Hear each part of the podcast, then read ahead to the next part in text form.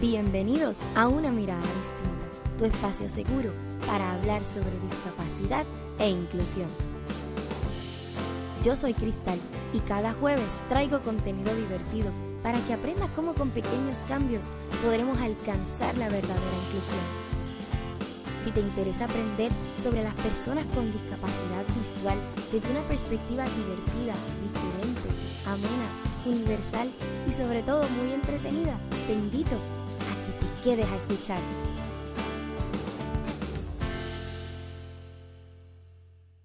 ¿Qué tal amigos? Bienvenidos una vez más a nuestro espacio, a nuestro podcast. Bienvenido, bienvenida a una mirada distinta, tu espacio seguro para hablar sobre discapacidad e inclusión. Yo soy Cristal y como cada jueves traigo contenido innovador para que aprendas cómo con pequeños cambios podemos alcanzar la verdadera inclusión de las personas con discapacidad. El saludito de esta semana va para todos aquellos que aún no han comprado el regalo del Día de los Padres. Oh my goodness. Yo tengo el mío hace como un mes escondido eh, para mi papá y me espero que le guste un montón. Así que nada, ya les contaré en, en redes sociales cómo me fue y cómo le fue a, al jefecito santo. Que si lo quieren ver en otro episodio, verifíquenlo por ahí, está bien chévere. Eh, escríbanmelo en las redes sociales. Papi ya nos ha acompañado en un episodio. Eh, en uno solo, porque si lo dejo, lo, lo, mete, se mete en todos los episodios porque él le encantan estos temas y él le encanta aprender y él le encanta escuchar las ideas que yo tengo que decir. En fin, papi al fin, él, todo lo que yo hago, él lo quiere apoyar, él siempre, él siempre está ahí. Y no, no de la manera en la que me no pero eh, de la manera más bonita. Así que tengo un buen papá. Así que felicidades a todos sus padres. Espero que pasen un fin de semana maravilloso rodeado de sus hijos, de sus seres queridos. Eh, a veces estigmatizamos mucho la figura del papá y yo creo que es una figura importante. Creo que, es necesario darles amor a los padres de vez en cuando. Eh, ellos se lo merecen y ellos lo que buscan es eso, es hacer lo mejor por sus hijos y y a veces tienen mucha presión encima. Así que un besito para todos los papás, espero que les guste este episodio. Eh, si los están escuchando con sus hijos, mejor todavía. No tiene nada que ver con el Día de los Padres, pero no importa. Yo aquí les hago el episodio y, se los dedico a todos los padres. Yo aquí sigo desde el closet para todos ustedes, eh, eh, desde el closet de mi madre, por supuesto. Y en este episodio le quiero mandar un saludo a un colega, compañero de trabajo. Su nombre es Ángel. Eh, Ángel, no sé si eres papá, realmente no estoy muy segura, pero por si acaso felicidades, espero que pases un fin de semana bonito, si no, pues que compartas con tu papá o con tus familiares. Eh, le quiero mandar un saludito especial a él porque de él surgió la idea para este episodio. De hecho, me ayudó mucho con algunos de los argumentos que van a escuchar en el día de hoy. Así que Ángel, gracias por ser el seguidor número uno del podcast.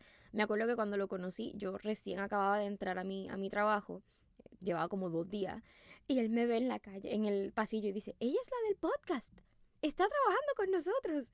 Y él estaba muy emocionado porque yo estaba trabajando y él seguía el podcast. Y gracias a él, en, en donde estoy trabajando, pues todo el mundo me escuchaba y, y sabía de mí. Así que gracias, gracias Ángel. el episodio es para ti. Muchas gracias por contribuir. No significa que porque el episodio sea para Ángel, ustedes no lo tienen que compartir. Ustedes ya saben cómo funciona esto. Te tocó saludo, te toca compartir. Anyway, sin hacer esta introducción más larga, yo necesito que ustedes sepan que a mí me regañaron. A mí me regañaron esta semana, pero me regañaron feo. Regina se me acerca y me dice, mamá, ¿cómo es posible que tú vas para 20 episodios de la segunda temporada y tú no has hablado de mí? Me regañó, me dejó de mover la cola y todo. Me dijo, no, tú tienes que hablar de mí. ¿Qué te pasa, mamá? Y le digo, Regina, pero es que ya yo no sé qué más hablar de ti, porque ya la gente sabe todo de ti, lo único que me falta es decirles tu nombre. Y me dice, no importa, mamá, busca algo, pero tú tienes que hablar de mí. Evidentemente la perra no me habla, no la van, no la vengan a buscar para venderla y hacerse millonarios con la perra que habla. Pero me di cuenta de que no había hablado de ella ni de los perros de servicio así en específico. Y yo dije, ¿qué ¿de qué puedo hablar? Y Ángel me ayudó a encontrar un gran tema y es precisamente, vamos a hablar de los mitos y de los conceptos erróneos sobre los animales de servicio. ¿Interesante por demás? Sí. ¿Cómo surge la inspiración para este episodio? Además de que eh, le puse a Ángel una pequeña encuesta de, de qué podía hablar. Resulta que, ay Dios mío, mi hermana me va a matar, pero yo voy a contarle esta historia. El... ¿Qué día fue esto? El sábado. Estoy grabando esto el miércoles. Sí, yo toda, dejando todo para el día antes, no importa. El sábado fuimos a ver la película de, Top Gun, la nueva. Gran película, by the way. Anuncio cero pagado. O sea, ellos no necesitan que esta boba de aquí de, de que graben el closet les dé promoción para la película. Eh, pero está bien buena la película, de verdad, deben verla, está súper chévere. No la pude ver con audio descripción y lo entendí casi todo perfectamente. Estoy loca de sentarme a verla con audio descripción. Si no sabes lo que es la audiodescripción, hay un episodio completo dedicado a que ustedes entiendan lo que es la audiodescripción. No me acuerdo qué número de episodio es, pero está por ahí, búsquenlo, es bien interesante. Seguimos. Resulta que estaba en el cine y primero les voy a contar ¿verdad? Toda la experiencia que me hizo identificar estos mitos. Primero, estoy en el cine de mi mall favorito, mi centro comercial favorito por excelencia en Puerto Rico, que se llama Plaza del Sol, anuncio tampoco pagado, para que vean, no hubiera podido mencionar dos marcas a la vez. Y eh, resulta que cuando voy a entrar, yo llevo yendo a ese cine desde que mi perra tiene uso de razón aquí en Puerto Rico, o sea, desde toda la vida. Y me dice, este, me dice la, la, que te corta el boleto, la perra es de asistencia. Y yo, es un perro guía. Por eso, pero es de servicio. Es un perro guía. Sí, pero tengo que llamar al gerente porque es un perro de servicio. Yo, ok, sí. ¿Tú tienes la identificación de la licencia del perro? Y yo, eh, ella tiene su debida chapa, su arnés, que identifica la escuela de donde ella se, se graduó y que es un perro guía. Ok, pues por si acaso si te ponen, te preguntan, pues puedes identificar. Ok. Miren, yo le digo, mira, yo entiendo que ese es tu trabajo, yo entiendo que hay mucho desconocimiento, no hay ningún problema. Si pasa algo, le voy a decir a la persona las mismas palabras que te he dicho a ti.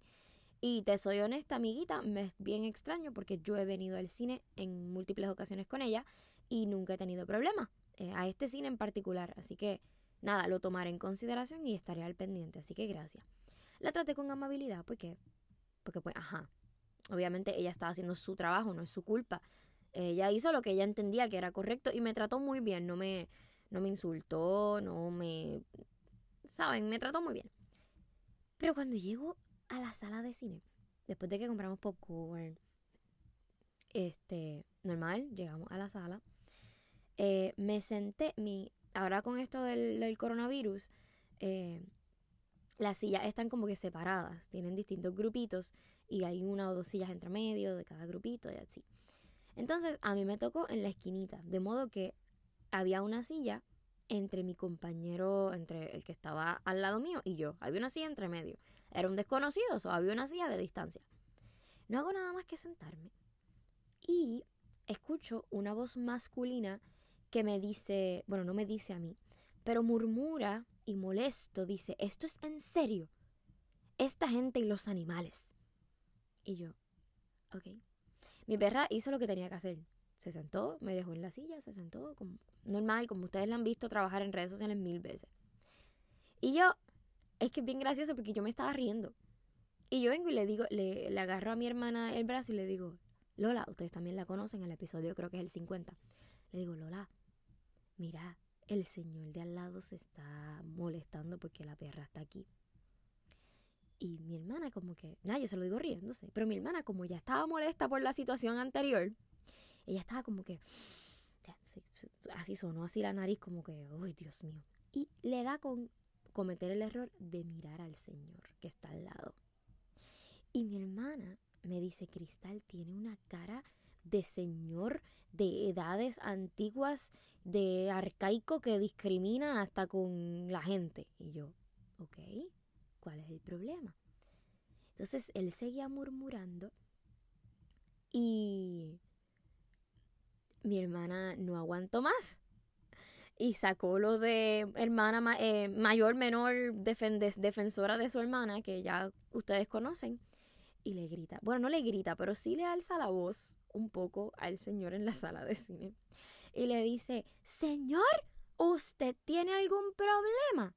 La perra es de servicio. Mi hermana es una persona ciega. Y obviamente todos nos quedamos con un estado de shock. Eh, porque mi hermana no es problemática, mi hermana puede estarse cayendo el mundo alrededor de ella y si no es con ella, pues ella no, normal. Pero ella estaba como bien molesta, yo nunca la había visto así. Obviamente no se metan con mi perra guía porque mi, mi familia no, no tolera, métanse conmigo, con ella no.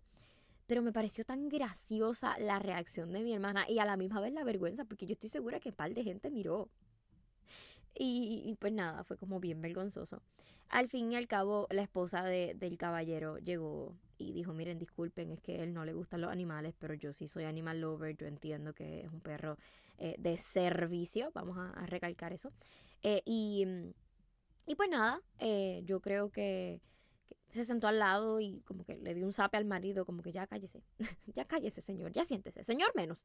Este, y, bueno, nada, vimos la película, todo normal. Se fueron por el otro lado, ni disculpas nos pidieron y yo no las necesitaba, pero en fin, ¿por qué les cuento todo esto? Porque reflexionando en mi casa identifiqué varios mitos que quiero compartir con ustedes y varias eh, cosas que ustedes deberían saber sobre los, los perros de, de asistencia, los perros de servicio. Eh, que hemos hablado mil veces, pero que siempre es bueno recalcar, ¿verdad? Y por eso les hago esta historia, porque a medida que vaya contándoles estos tres eh, conceptos, tres mitos, ustedes van a decir, ah, ok, esto surgió de, de, esta anécdota. Y me gusta contarles las historias que pasan en mi vida para que ustedes vean que, que es real, gente, esto es real, o sea, yo voy a, voy a decirles, les prometo que voy a tener a mi hermana en algún momento este, contando su versión de la historia, porque es que, es que fue bien gracioso. Nada. el primer mito es que la gente no entiende la diferencia entre los distintos tipos de servicio que existen. Y que es un animal de asistencia, que es un animal de servicio, que es un perro guía, que es un perro policía. Ellos como que no, no, comprenden. Y cuando digo ellos me refiero a la sociedad en general, ¿no? Un perro de servicio es todo aquel animal perro entrenado individualmente para asistir a una persona con discapacidad en una o varias actividades de la vida cotidiana para suplir una carencia o discapacidad de una persona. Un perro guía suple la carencia de la vista en una persona, por lo tanto se dedica a esquivar obstáculos, encontrar puertas, encontrar targets que pueden ser importantes para las personas con discapacidad, entre otras. Lo más importante es que evita obstáculos. Existen perros de asistencia para las personas que se encuentran en una silla de ruedas o tienen impedimentos físicos. Estos perros suplen la falta de movilidad de las personas, incluso les pueden ayudar hasta con la ropa, abrir puertas, no solo encontrarlas como, como mi perrita, ellos abren las puertas. Se les cae algo a su usuario, ellos lo levantan y se lo entregan. Ellos incluso pueden alar o empujar en todo caso la silla de ruedas si fuera necesario. E incluso pueden servir para apoyar eh, el cuerpo de una persona con impedimentos físicos. También los caballos miniatura ejercen esta función. Existen perros de asistencia para personas con diabetes. Es decir, es un perro que está entrenado para qué? Para que cuando a una persona le está dando un bajón de azúcar que puede ser perjudicial para su vida, el perro alerte y haga algo para que la persona, ok, se, se autorregule y haga lo que tenga que hacer. Lo mismo con los perros que alertan de ataques epilépticos o episodios epilépticos, no sé cuál es el término correcto, pero, eh, como siempre les digo, yo hablo eh, dentro de lo poco que conozco y cada día aprendo, yo sigo aprendiendo. Así que eh, si ustedes saben cuál es el término correcto y, y aceptado, déjenmelo saber. En fin, estos perros alertan sobre precisamente un episodio de epilepsia donde la persona tiene que actuar y buscar un lugar seguro mientras pasa el proceso e incluso pueden alertar para que otras personas que estén alrededor estén al pendiente. Así que maravilloso. Y como este tipo de perros, ah, existen perros de asistencia para personas sordas que brindan alertas de visuales para distintos sonidos que pueden ser importantes para una persona con discapacidad auditiva. Así que estos son algunos de los muchos eh, de los muchos tipos de perros de asistencia pero, y de servicio, pero creo que entendieron el concepto. Por tanto, yo no puedo comprar un perro cualquiera y decir, este va a ser mi perro de servicio porque yo tengo depresión. No es un perro de servicio, quiero que lo tengas bien claro, es un perro de apoyo emocional. No ejerce ninguna tarea para ti. No está entrenado individualmente para hacer nada por ti. Te abraza, te cuida, te ayuda a salir de la depresión porque los animales son así, porque así los hizo Dios. Pero no es un animal entrenado para asistirte, ni para apoyarte. Por tanto, no tiene los mismos derechos que tiene un animal de servicio. ¿Lo hace esto menos importante? ¿Lo hace esto menos necesario? Por supuesto que no. Y ese es otro de los mitos. Creen que los animales de apoyo emocional son menos importantes o más importantes que los animales de asistencia. Y aquí no es una cuestión de importancia, aquí es una cuestión de necesidad. Una persona que tiene un perro de apoyo emocional no puede llevarlo a un restaurante porque estos perros con la simple obediencia básica no es suficiente. Un perro de asistencia promedio puede tardar entre un año a dos años en entrenamiento para ejercer su función. Son perros cuyos entrenamientos cuestan desde los 70 mil dólares. Son perros que están adiestrados para ejercer una función en toda situación de la vida. Mi perra está acostumbrada a viajar en aviones y a caminar por puentes. Solo digo. Y sé que hay muchos perros de asistencia que están entrenados para lo mismo. Que saben reaccionar ante cualquier situación. Cualquier situación. Por lo tanto, es importante que ustedes entiendan la diferencia. Yo no quiero decir que el animal de apoyo emocional no es un animal importante y no es un animal que merezca el respeto. Claro que sí, pero no tienen por qué entrar a un restaurante. Porque muchas veces me ha pasado que, ay, sí, sí, es mi animal de apoyo emocional, pero vienen a distraer a la mía. Comienzan a ladrar porque ven otro perro. Van en coches por la vida. Y lo que hacen es quitar el profesionalismo del animal de asistencia que se ha fajado tanto por estar donde está. Y claro, no habría ningún tipo de necesidad de que un animal como ese entre a un restaurante. Si tienes derecho de tenerlo cuando quieres comprar una casa y no te permiten mascota en el edificio, whatever, tienes el derecho de tener tu animal de apoyo emocional. Pero no es un animal de servicio. Y lamentablemente mm, quisiéramos que en estas comunidades y en este país se entendiera la diferencia. La realidad es que no he conocido un animal de apoyo emocional que verdaderamente esté entrenado para algo. Porque la obediencia básica no es un entrenamiento, ni cumple con las funciones de un animal de asistencia. Y disculpen si estoy sonando un poco molesta, arrogante o no estoy llevando el mensaje de la forma tan característica que se hace aquí en una mirada distinta, pero molesta un poco porque realmente es triste que yo tengo que pasar por problemas de discrimen porque alguien tuvo una mala experiencia con un perro de apoyo emocional que decía ser de servicio. Así que amistades, compañeros, audiencia, amigos, por favor, recuerden siempre, un animal de apoyo emocional no es un animal de servicio. Y les recuerdo nuevamente, usted solo puede hacer dos preguntas. ¿El animal está entrenado? ¿Es un perro de servicio? Sí. ¿Para qué? ¿Cuál es su función? Si el animal ejerce una función real en compensación de una discapacidad física o mental o neurológica, tiene el derecho de entrar a donde sea. No obstante, si el animal no hace nada, solo es de apoyo emocional, usted tiene todo el derecho de decirle no puede entrar a mi restaurante, no puedes entrar a mi oficina pública, porque un animal de apoyo emocional no es un animal de servicio e incluso es tratado como mascota. Y es importante que lo tengan bien claro porque un perro de servicio y de asistencia jamás será una mascota. Nunca, nunca, nunca, nunca. Así que este es el primer mito, que los animales de apoyo emocional y los animales de servicio son lo mismo. Aquí en Puerto Rico quieren hacer pasar un proyecto de ley que, que intenta eh, regular esto, que intenta que los animales de apoyo emocional sean considerados animales de servicio y la respuesta es no. Yo no estoy abiertamente en desacuerdo, creo que el proyecto tiene muy buenas intenciones, mas no está bien regulado. Eh, y como administradora pública que soy, me encanta leer este tipo de cosas porque aprendo más y cada día pongo en práctica lo que estudié. Así que si alguien conoce o sabe de, alguien a quien pudiéramos asesorar y explicarle eh, lo trascendental que pudiera ser este proyecto y cómo podemos mejorarlo, me encantará me encantará ayudarle y puedo ponerme en contacto con la persona, con el senador, con el representante, con, quien sea. Porque la idea es educarnos y apoyarnos. Así que no, Animales de apoyo emocional no son animales de servicio. Animales de servicio. Digan sus nombres con orgullo. Perro guía, perro eh, para asistencia auditiva, perro de no sé qué. ¿Por qué? Porque es importante que la gente entienda para qué estás aquí con tu perro. Esa ha sido mi experiencia. Yo soy ciega, ella es mi perra guía. Antes yo decía perro guía y la gente como que, uh, wow. Y entendían. Ahora digo perro guía y me preguntan, ¿pero es de servicio? como que no entienden la diferencia. Y esto me lleva al próximo mito. Ahora cualquiera tiene un animal de servicio. Que fue lo que dijo el señor que estaba al lado mío.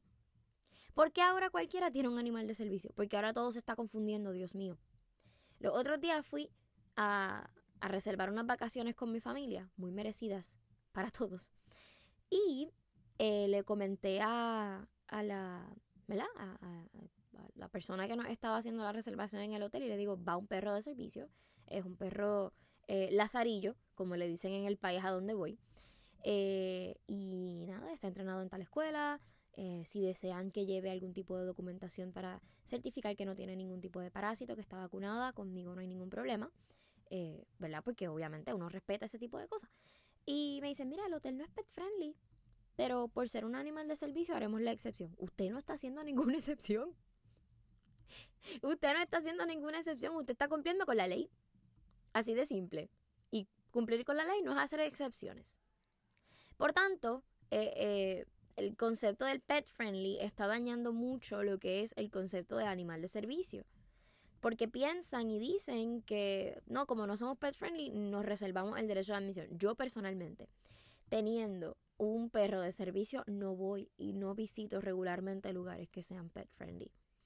Eh, algunos sí. Y de hecho me ha pasado que voy a lugares que son pet friendly y no identifican que la mía es un perro de servicio y le ponen el agua de frente. Eh, y la perra no se la toma y me dicen, mira, ¿por qué no se la está tomando? porque hasta que yo no le dé el permiso, ella no se va a tomar esta agua. y obviamente cuando le doy el permiso, pues ella se, se zambute en el agua porque en Puerto Rico hace todo menos frío, siempre hace calor. Eh, y obviamente uno entiende, ¿verdad? La amabilidad de la persona que me ofreció agüita a mi perrita. Él lo hizo con la intención de que fuera un animal de, de una mascota, pero, pero no, es un animal de servicio, es un animal de asistencia, debidamente entrenado. Y yo no voy nunca a los lugares pet friendly porque están llenos de distracciones. Y a mí en la escuela donde entrenaron a mi chica me enseñaron que de las distracciones lo mejor es evitarlas. Y yo las evito. Así que casi nunca me verán en lugares pet friendly a menos que yo sepa, ¿verdad? Que están bien regulados o que no lo vea muy lleno de mascotas. En fin, nada. No tengo ningún problema con el pet friendly. Creo que cualquier lugar del mundo que desee puede ser pet friendly. Creo que está bonito que la gente pueda salir y compartir con sus mascotas en lugares en donde esté apropiado y en lugares donde se sepa que si el lugar es pet friendly van a pasar cosas. Así que yo me puedo decir que no voy a esos lugares, pero no porque no me guste el concepto, sino porque yo ando con un perro de servicio, de asistencia, un perro guía, que no se merece estar en un lugar con tantas distracciones, la verdad, no es justo para ella.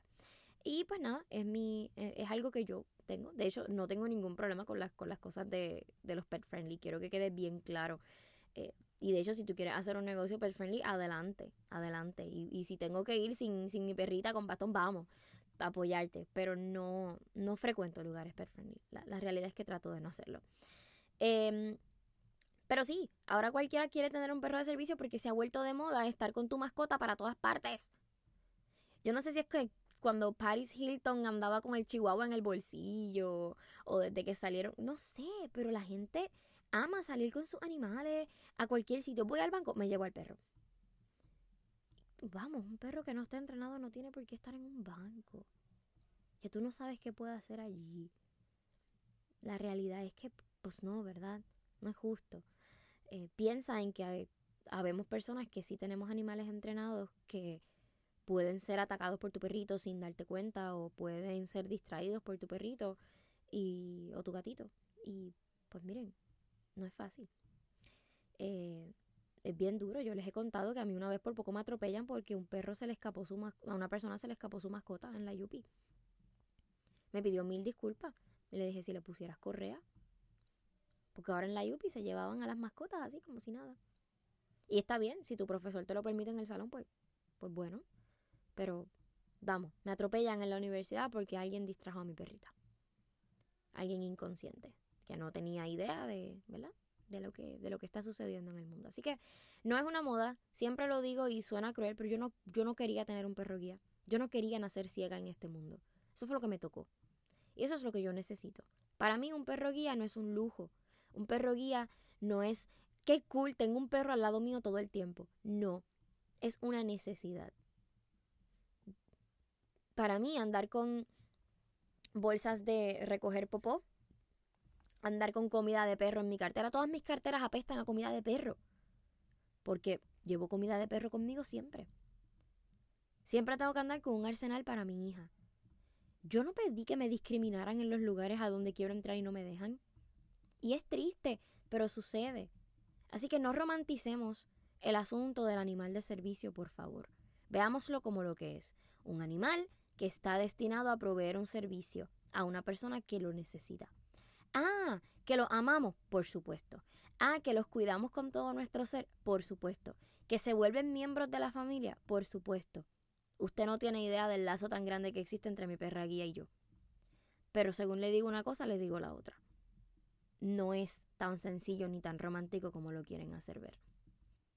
Así que antes de decidir que usted quiere comprarle un chalequito rojo a su perro para podérselo llevar a todas partes porque cree que es cool, considere que habemos personas que verdaderamente necesitamos a nuestros perros. Y para nosotros salir con nuestro perro no es un lujo, no es algo que es cool, es una necesidad. De hecho, yo les tengo que decir que salir con un perro guía a la calle es más difícil que salir con un bastón. Con el bastón la gente sabe que soy ciega. La gente no me discrimina. La gente no está distrayendo a mi perro constantemente. No tengo pelos por donde quiera que camino. Sin embargo, con el perro soy más independiente. Camino sola por la vida. No me choco con obstáculos. La gente no tiene que pedirme perdón porque se metió en el medio, porque mi perra lo esquiva y es perfecto y es precioso.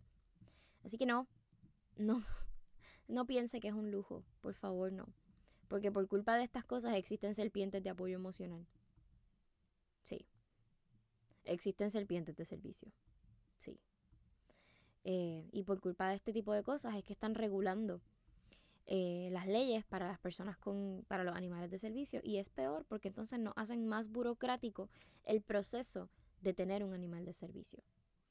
Lo cual, ok, hace que el, el, regular el animal de servicio y el respetar pues sea más rápido y más, o sea, sea más fácil, no más rápido, pero dificulta más lo que antes era más sencillo. Así que bueno, nada. Finalmente, el último mito que quisiera trabajar, ¿verdad? Con ustedes ya discutimos que eh, tener un perro de servicio eh, la gente no entiende la diferencia entre un perro de servicio y un perro de apoyo emocional, que creen que son lo mismo.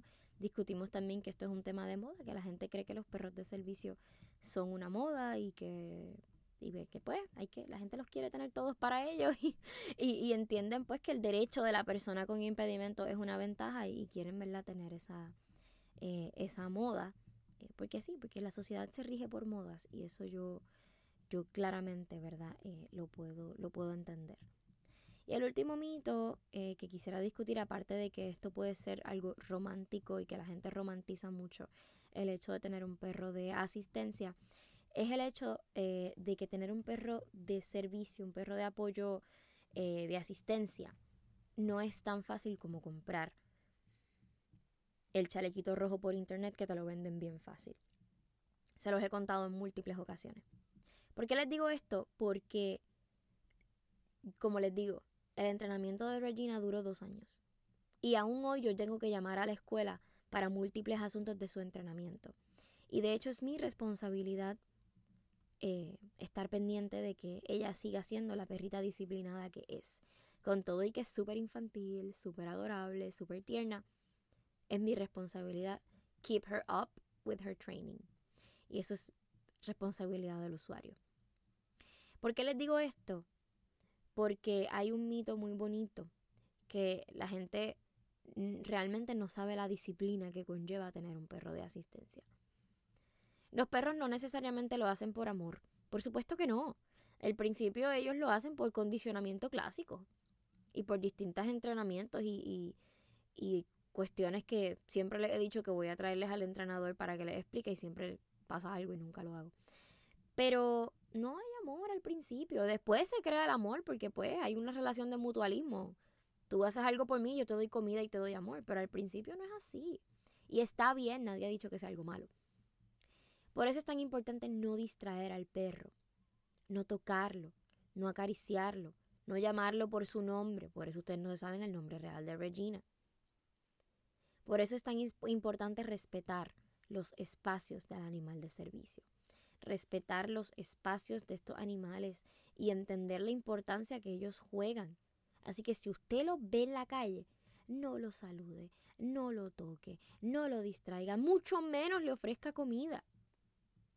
Porque eso lo que hace es devaluar y poner en juego el entrenamiento que nosotros tenemos que reforzar todos los días.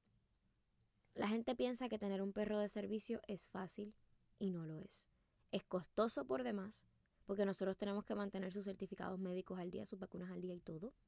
Tenemos que mantenerlos limpios constantemente, porque ellos pisan restaurantes y lugares así, o sea, fancy. Tenemos que mantener su entrenamiento todos los días. Yo no puedo fallar. Yo no puedo fallar. Porque si yo fallo, yo soy la que estoy poniendo en riesgo el conocimiento y el entrenamiento que tiene mi chiquita. Y vivimos todos los días contra el discrimen, el desconocimiento y los malos ratos a causa de personas que no entienden la importancia del animal de asistencia. Así que este es el episodio de hoy. Espero que les haya gustado muchas veces, espero que les haya servido de ayuda. No quiero que suene que les estoy regañando nuevamente. Ustedes no saben estas cosas porque nadie se las enseñó, pero para eso estoy yo aquí, para enseñarles. Y al igual que yo, vemos muchos advocates intentando ¿verdad? enseñarles este tipo de cosas. Así que es súper importante que lo, que lo tengan en mente, que lo visualicen, que lo, que lo apoyen, ¿no? Porque es importante. Este, y que si tienen cualquier pregunta sobre el animal de servicio, tenemos mil episodios sobre ello. Vayan a ADA, Northeast ADA, tiene un montón de información legal sobre qué derechos tienes tú, qué derechos tengo yo. Y es importante, ¿verdad? Que lo vean, que se, se nutran. El conocimiento es poder, ¿ok? Eh, y de verdad les agradezco por haber llegado hasta aquí. Es un fin de semana donde casi nadie escucha eh, los, ¿verdad? Los, este tipo de podcast. Ya casi nadie está trabajando siempre están de vacaciones, pero no importa. Yo sé que ustedes en algún momento van a sacar un ratito para escuchar este episodio. Así que si te gustó este episodio, recuerda compartirlo, suscribirte, dejarme tus cinco estrellitas desde Apple Podcast, compartir este episodio con tu primo, con tu tío, con tu amigo, con tu perro, con tu vecino, con tu hermano, con tu hermana, con tu abuelo, con tu abuela, con tu bisabuela, con el tatarabuelo si lo tienes vivo y con todos los que entiendas que este episodio les puede gustar y les puede edificar. Si es así, recuerda dejarme tu pregunta, disgusto, duda, bochinche, sugerencia, comentario en mis redes sociales que te estoy dejando los enlaces en la descripción de este episodio. Y recuerda que tú y yo nos estaremos viendo el próximo jueves con nuevo contenido. ¿Que de qué voy a hablar? Ni idea.